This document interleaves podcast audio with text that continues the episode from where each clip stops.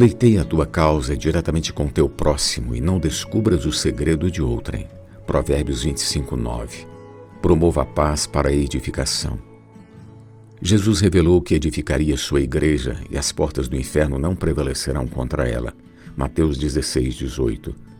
Todavia, na hora de praticar a vida da igreja, encontramos muitos entraves, tais como ofensas, discórdias, opiniões diferentes.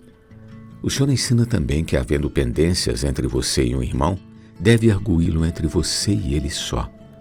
O objetivo é buscar solução para restaurar a paz.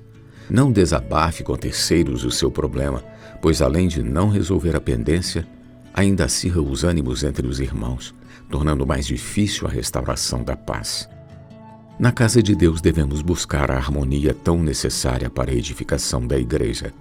Para isso, deve imperar entre nós o amor, a bondade, a humildade, mansidão, longanimidade, diminuindo a intolerância, a falta de perdão. Assim, seremos cada vez mais de um só espírito e de uma só alma, para lutarmos juntos pela fé evangélica, promovendo o progresso do Evangelho e em paz promoveremos uma vida da igreja cheia de alegria e entusiasmo. Cada membro servirá ao Senhor dando o melhor de si. Como resultado, o Evangelho será pregado e a igreja será edificada.